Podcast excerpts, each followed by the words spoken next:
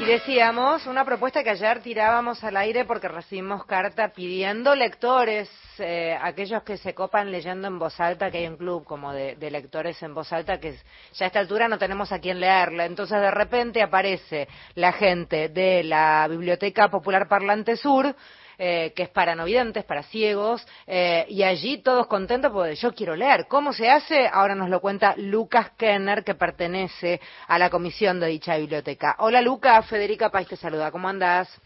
Hola Federica, un gusto, saludos a toda la gente del programa y a todos los que están escuchando. A ver, Gracias por el espacio. ¿Cómo es el programa de lectores voluntarios? Contanos un poco. Bueno, el programa de lectores voluntarios consiste justamente en personas que se puedan acercar a la biblioteca parlante que funciona dentro de la UTN Facultad Regional AEDO, que está en París 532 AEDO. Eh, y eh, bueno, eh, según el horario que nos puedan brindar, nosotros funcionamos, eh, estamos de, de, lunes a viernes de 12.30 a 18.30 más o menos. Eh, digamos, funcionamos dentro de la Universidad Tecnológica Nacional y bueno, somos una entidad eh, sin fines de lucro destinada a personas ciegas, disminuidas visuales y todos aquellos que no pueden leer por distintas razones. Los voluntarios son muy importantes para nosotros porque, bueno, las personas ciegas tenemos, nos encontramos en, a la hora de, estudiar, digamos, cuando empezamos una carrera universitaria, estudios terciarios, con el problema de los apuntes, con la bibliografía y, este, bueno, los voluntarios son muy importantes para nosotros. Por eso pedimos eh, lectores voluntarios.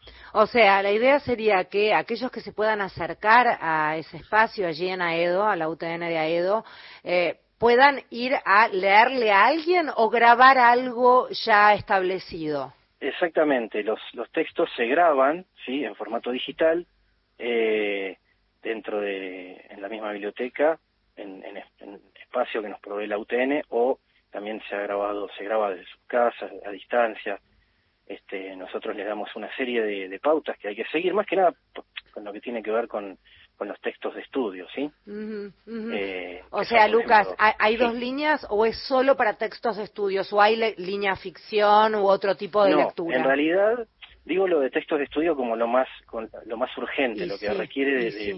de, de, de, urgencia más que se haga más rápido, pero se, se graban novelas, se graban textos de ficción, eh, textos periodísticos eh, y textos que libros, obras a pedido. Uh -huh. Por ahí se requiere de una obra y se graba.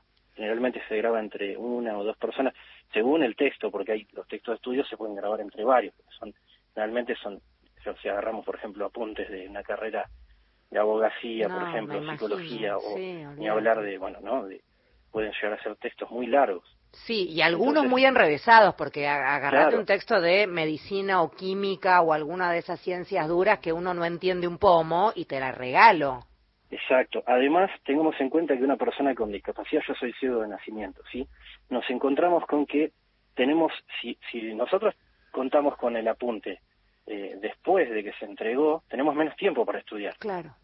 Entonces, claro. lo que se trata, lo que buscamos siempre es tener lo antes posible el material, se graba lo más rápido que se puede, y obviamente que también no solo son importantes los voluntarios que graban, sino también los que escuchan, porque después se hace una edición, que lo hacemos también personas ciegas, editamos el, porque obviamente una persona se puede equivocar, se uh -huh. corrige o se vuelve a grabar. Uh -huh. Pero después hay que controlar que todo esté en orden, ¿sí? Que no falten, que no haya confusión ni en, por ejemplo, una fecha que se lee mal, claro, claro. Eh, wow. una oración, una palabra que falte, un párrafo, etcétera.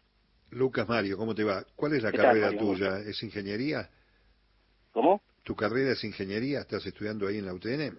No, yo trabajo acá en la biblioteca ah. eh, hace como 12 años y, y, bueno, yo me dedico, eh, soy miembro de comisión directiva, este, doy talleres de, de informática, telefonía celular, esta, hacemos impresiones braille, porque también tiene, tenemos una imprenta, este, una imprenta braille digital, y me ocupo también de la edición del, de lo que son los, los audiolibros y textos. Te preguntaba esto porque obviamente eh, debe ser más fácil para un estudiante de ingeniería, uno más preparado, poder grabar material de texto de uso universitario. ¿no? yo siempre me dediqué igual a las ciencias sociales. Está bien, está bien. Eso es más fácil y atendemos todos nosotros también. Eh, pero eh, para una persona que no está acostumbrada a terminología científica y demás, eh, debe ser bravo grabar este los apuntes. ¿Se puede ir con un libro propio a, grabar? ¿Alguien que quiera leer? Se puede ir con el libro propio, se consulta si ese libro ya no está grabado. Mm y bueno, si, si es así y si la persona lo requiere, si el usuario lo requiere, eh, se graba. Lucas, hay, hay muchos que no podemos ir pero queremos grabar. ¿Cómo hacemos? Bien, vamos a pasar los, medios de contacto. Eh, arrancamos primero con los teléfonos y después las redes sociales. Eh, se pueden comunicar con nosotros al 4443 7466 interno 133, repito, 4443 eh, 7466, esto es, es el interno 133, que es el de la biblioteca parlante, y si no tenemos un celular, que paso a continuación, que es 11 28 33 08, 0802, repito, eh, 11 28 33 0802 ese es el contacto. También tenemos el WhatsApp ahí, o sea que se pueden comunicar directamente con nosotros. Pregunta de alguien que no entiende un pomo. ¿Cómo leen los ciegos el WhatsApp? Eh, con un lector de pantalla.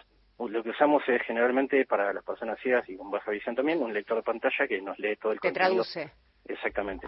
Una voz en voz alta eh, lee tanto el contenido del celular como de una computadora, por ejemplo. Lo increíble es que no haya llegado la tecnología a que ustedes puedan hacer esto mismo con textos.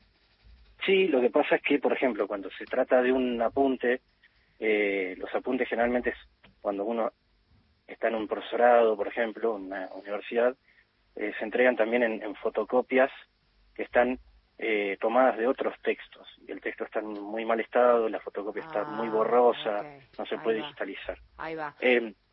entonces, por más que tengamos y agradecemos la tecnología con la que contamos hoy, nos encontramos con mm. todavía estas barreras. Bueno, acá somos una banda de, de, gente que le encanta leer, así que nos vamos a contactar y no sabes la cantidad de preguntas que tuvimos por parte de oyentes, así que ya con estos datos los vamos a estar divulgando para, para que nada, para que la gente pueda pueda sumarse y haya menos necesidad de lectores. Acá tenés un montón. Bueno, como siempre, muchísimas gracias por el espacio. Dejamos, si te parece, también las redes sociales, porque también estamos en eh, Instagram y Facebook, que es Biblioteca, ¿cómo es?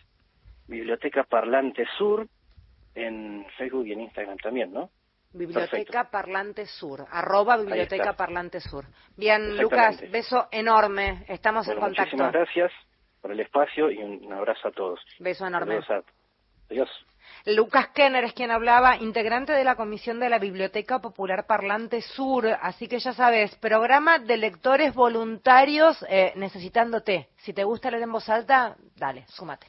Hasta las 15, Radio País.